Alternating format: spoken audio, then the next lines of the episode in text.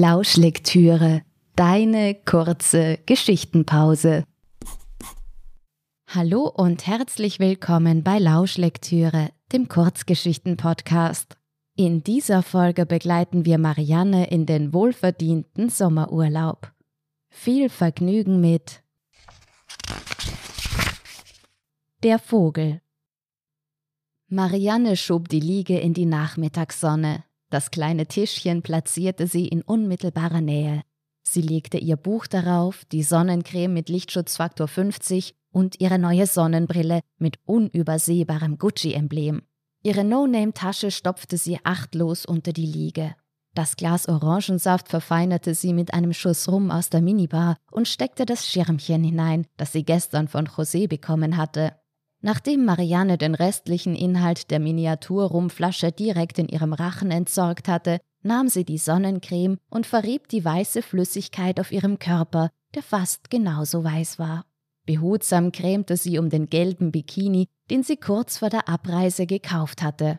Auf einem gebräunten Körper sieht die Farbe umwerfend aus, hatte ihr die Verkäuferin versprochen. Marianne hoffte, das bald überprüfen zu können. Fertig eingeschmiert positionierte sie sich auf der Liege. Das Gestell quietschte unter Mariannes Körper, der unrhythmisch hin und her geschoben wurde, bis Marianne die richtige Position gefunden hatte. Sie setzte die Gucci-Sonnenbrille auf ihre Nase und langte nach dem Drink. Genüsslich nippte sie daran. Ein wenig mehr Rum könnte nicht schaden, lautete ihr Urteil. Aber sie war zu faul, um noch einmal aufzustehen. Sie nahm noch einen Schluck, dann schloss sie genüsslich die Augen. Das Geräusch lärmender Kinder drang in ihre Ohren. Sie hätte doch schon im Juni auf Urlaub fahren sollen. Marianne stellte das Glas ab und atmete tief ein und aus, so wie es ihr der Entspannungstrainer empfohlen hatte. Sie fragte sich, wie oft sie auf diese Art ein- und ausatmen musste, bis die Entspannung endlich einsetzte. Erneut schnappte sie nach Luft und sprudelte sie wieder hinaus. Noch immer nichts. Marianne wiederholte den Vorgang. Dann langte sie wieder nach dem Glas, nahm einen großen Schluck. Der ganze Rum ist ja unten. Sie rührte mit dem Schirmchen im Glas. Noch ein Schluck, dann stellte sie das Glas wieder ab. Nächster Versuch mit der Atemübung. Ein. Heiß ist es, dachte Marianne. Aus. Habe ich meine Nase eingecremt? Ein. Eine rote Nase wäre sehr peinlich. Aus. Sie griff nach der Sonnencreme und verteilte sie großzügig auf der Nase, die daraufhin weiß in der Sonne glänzte. Sie stellte die Creme zurück und atmete ein. Die Schwalben flatterten aufgeregt durch die Luft, zwitscherten wild durcheinander. Ausatmen. Die sind ja noch lauter als die Kinder, dachte Marianne. Einatmen. Spatzen mischten sich dazwischen, ergänzten das muntere Vogelkonzert. Ausatmen. Vor denen sollte man im Katalog warnen, ärgerte sich Marianne. Kein Wunder, dass die Atemübung nicht wirkt. Sie schloss die Augen. Das muss doch funktionieren. Einatmen. Patsch. Etwas Feuchtes landete auf Mariannes Kopf. Reflexartig langte Marianne mit der Hand an die Stelle. Ja, da ist eindeutig etwas Feuchtes in meinen Haaren, dachte Marianne und sah fragend die Hand an, die soeben den Kopf abgetastet hatte. Eine grünlich-weiße Flüssigkeit war auf ihren Fingern zu sehen. Angewidert sprang Marianne auf. Die Vögel zwitscherten unbeeindruckt weiter. Marianne übertönte den Vogelgesang mit lautem Fluchen, während sie mit der sauberen Hand in ihrer Tasche nach einem Taschentuch fischte. Lauter unnützes Zeug rutschte ihr in die Hand. Schlüssel, Kaugummi, Handy, Lippenstift, noch ein Handy, noch ein Lippenstift. Marianne wurde immer fahriger. Sie hielt die beschmutzte rechte Hand weit von sich, als könnte sie das Missgeschick auf diese Art weit von sich halten. Aber da war noch dieses feuchte Gefühl auf dem Kopf. Marianne schauderte. Tierexkremente auf ihrem Kopf, in ihren Haaren, auf ihrer Hand. Das wäre daheim schon ekelhaft. Aber hier in diesem Land, in dem es nicht einmal vierlagiges Klopapier gibt, da haben die Tiere ja sicher sonst was. Ich brauche was zum Desinfizieren. Sie schüttelte verzweifelt den Inhalt ihrer Tasche auf die Liege. Da, endlich, die Taschentücher, vierlagig. Am besten lege ich zwei übereinander, plante Marianne die Putzaktion. Und dann gehe ich sofort zum Arzt und verlange ein Desinfektionsmittel. Über die Liege gebeugt, die beschmutzte Hand weit von sich gestreckt, versuchte sie mit fahrigen Bewegungen der linken Hand das Taschentuchpackerl zu öffnen. Die Haare hingen wirr in ihr Gesicht, als würden sie verzweifelt Hilfe suchen. Am Scheitel prangte der grünlich-weiße Fleck wie ein kunstvoller Haarschmuck. Marianne schnaubte und prustete, um die Haare aus dem Gesicht zu bekommen und um ihrem Ärger Luft zu machen. Sie hielt die Lasche des Taschentuchpackerls zwischen dem fein manikürten Daumen und Zeigefinger ihrer linken Hand und beutelte es auf und ab, um endlich an die rettenden Taschentücher zu kommen. Da vernahm sie ein lautes Brummen, direkt bei ihrem linken Ohr. Marianne wandte den Kopf entnervt nach links und ließ das Taschentuchpackerl fallen. Ein großer Käfer surrte bedrohlich auf sie zu und war keine zehn Zentimeter von ihrer Nasenspitze entfernt. Marianne entfuhr ein spitzer Schrei. Reflexartig schlug sie mit der Hand nach dem Käfer und machte gleichzeitig einen großen Schritt nach hinten. Doch hinten erwartete Marianne keine Fliese des Terrassenbodens, sondern ihr linker Schlapfen, der schöne pinke mit dem Keilabsatz. Marianne kann zwar sehr elegant darin gehen, doch wenn sie draufsteigt, ist das bei ihr genauso wenig elegant wie bei jedem anderen. Ihr Fuß knickte um und Marianne knallte dumpf mit dem Hintern auf den Fliesenboden und auf den rechten Schlapfen, der sich nun unangenehm in ihren Hintern bohrte. Ein pochender Schmerz im Hinterteil begleitete Marianne Schreck über den Käfer und den Sturz. Ängstlich blickte Marianne um sich. Wenigstens war der Käfer nicht mehr zu sehen. Sie atmete auf.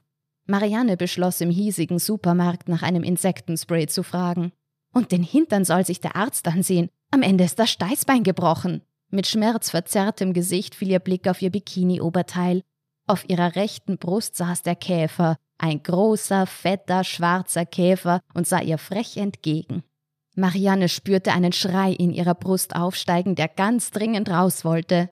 Nein, der darf nicht raus, sonst erschrickt der Käfer und fliegt mir ins Gesicht, funkte das Gehirn in Bruchteilen einer Sekunde an Mariannes Körper.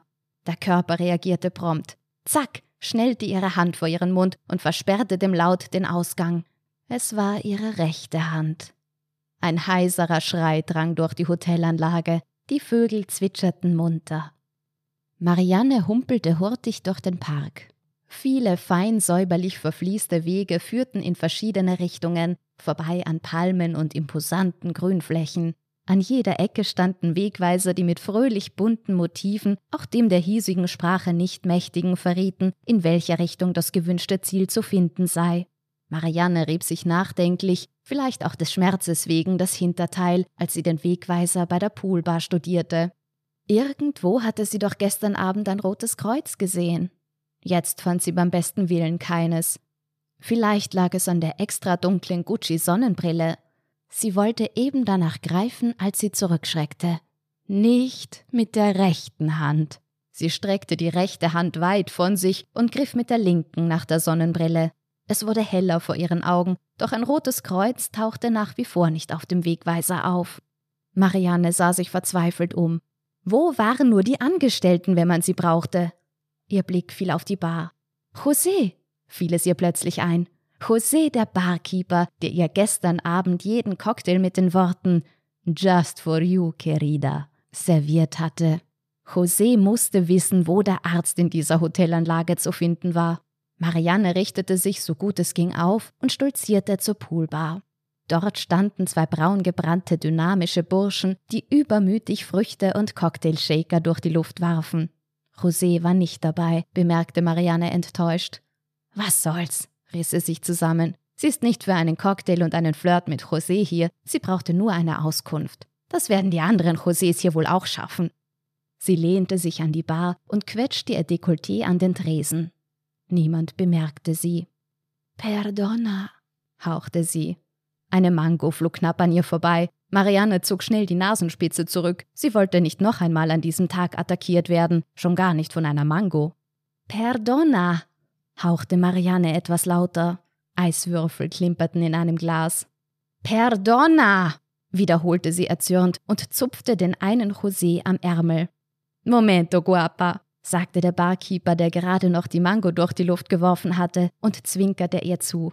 Er nahm ein Glas mit orange-roter Flüssigkeit, dekorierte es mit einem grünen Schirmchen und einem Ananasstück und wandte sich zur Dame neben Marianne. Just for you, querida, hauchte er. Marianne humpelte erzürnt über diese verlogenen Josés zum Kinderbecken. Kinder verletzen sich andauernd, da muss doch der Arzt in der Nähe sein. Beim Kinderbecken wuselte es wie in einem Bienenstock. Die Kinder hüpften ins Becken, kletterten wieder raus, hieften Luftmatratzen und aufgeblasene Tierfiguren durch die Gegend, bewarfen sich mit Dreck, kreischten, lachten.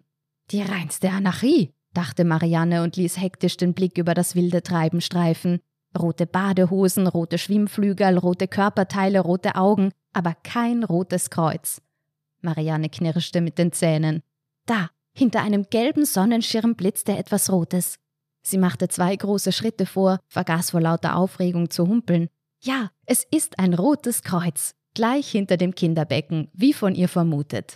Marianne humpelte am Beckenrand vorbei, das Ziel nicht aus den Augen lassend. Ein Kind stellte sich ihr in den Weg, schleckte ein Eis. Marianne sah die vielen Flecken auf dem T-Shirt des Mädchens. Sie wunderte sich, welche Mutter ihrem Kind ein weißes T-Shirt anziehen würde und schubste das Kind aus dem Weg. Nichts durfte sich mehr zwischen sie und den Arzt stellen. Eine erzürnte Mutter brüllte ihr etwas nach, Marianne humpelte entschlossen weiter. Nur noch wenige Meter, dann hatte sie es geschafft. Da war schon die Tür. Marianne atmete auf. In diesem Moment fiel ein Vogel vor ihr auf den Boden. Marianne blieb abrupt stehen. Sie starrte den Vogel an. Der zuckte noch kurz, dann rührte er sich nicht mehr. Der Vogel starrt mich an, dachte Marianne entsetzt. Der Vogel ist tot und starrt mich an. Sie zitterte vor Wut. Am Ende war es dieser Vogel, mit dem ein Unglück begann. Ihre linke Hand ballte sich zu einer Faust. Sie holte mit dem rechten Bein weit aus und trat gegen den Vogel. Ihr Ärger flog mitsamt dem Vogel über das Rasenstück. Dann drehte sie sich energisch zur Tür des Arztes und klopfte. Alles blieb still. Sie klopfte noch einmal. Ist das Ihr Vogel? vernahm sie eine Stimme. Marianne zuckte zusammen. Ist das Ihr Vogel? fragte die Stimme noch einmal. Diesmal klang sie sehr nahe. Marianne drehte sich vorsichtig um. Da lag der Vogel, leblos auf einem Taschentuch und starrte sie an. Der war schon tot, piepste Marianne. Sie klang wie ein kleines Mädchen in der Schule, das die Hausübung vergessen hatte. Wie, der war schon tot, hakte die Stimme nach. Eine tiefe, männliche Stimme. Der war schon tot, wiederholte Marianne mit fester Stimme und blickte trotzig auf. Tatsächlich? fragte ein braungebrannter Mann mit blauen Augen, dem die tiefe Stimme gehörte. Ja, wie unverschämt von Ihnen, beschwerte sich Marianne, der es schwer fiel, bei einem derart schönen Mann verärgert zu bleiben. Das würde der Vogel anders sehen, meinte der Mann und hob das Taschentuch mit dem Vogel näher zu Mariannes Gesicht. Sie wich zurück. Was? fragte sie verwirrt. Dass Sie unverschämt sind, erklärte der Mann. Wie bitte? Mariannes Augen wurden groß. Sie schob den Kopf vor und stützte die Hände in die Hüften. Sie sind ein respektloser Rüpel. Was bin ich? Ja, in der Tat, ein respektloser Rüpel sind Sie. Marianne fühlte sich wieder ganz Herr der Situation. Schließlich bin ich verletzt und brauche dringend einen Arzt. Was fehlt Ihnen denn? Ich glaube, ich habe mein Steißbein gebrochen, erklärte Marianne und rieb sich demonstrativ das Hinterteil. Der Mann sah sie skeptisch an. Das Steißbein gebrochen? Und deswegen treten sie Vögel tot? Dieser Kerl war wirklich unmöglich. Wütend presste Marianne die Lippen zusammen, ehe sie zischte. Der Vogel war schon tot und warf sich mir in den Weg. Der Mann sah sie groß an. Der hält mich für verrückt, dachte Marianne und fügte erklärend hinzu. Ich wollte ihn zur Seite schieben, damit niemand auf ihn drauftritt. Dann kann ihre Verletzung ja nicht so schwerwiegend sein. Marianne öffnete entrüstet den Mund, doch der Mann kam ihr zuvor. Wenn sie mit so einer Wucht treten können. Der Vogel flog sicher zehn Meter. Marianne rang um Fassung, schloss ihren Mund und schürzte die Lippen. Dann formte sich ihr Mund zu einem süßlichen Lächeln.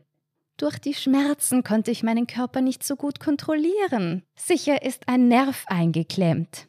Und überhaupt muss ich jetzt zum Arzt und Sie halten mich hier auf. Guten Tag. Marianne erklärte das Gespräch für beendet, drehte sich schwungvoll zur Tür und klopfte. Der ist nicht da, sagte der Mann. Was? Marianne drehte sich entnervt um. Der Arzt, der ist nicht da. Wo ist er denn? fragte Marianne ungeduldig. Diesem Rüpel muss man jede Information aus der Nase ziehen, ärgerte sie sich. Bei einem Begräbnis. Damit hatte Marianne nicht gerechnet. Sie setzte einen bestürzten Gesichtsausdruck auf und hoffte, dass er möglichst aufrichtig aussah. Sie können gerne mitkommen. Glauben Sie, der Arzt kann mich dort untersuchen? entfuhr es Marianne. Kaum hatte sie die Frage ausgesprochen, schämte sie sich für diese Unverfrorenheit.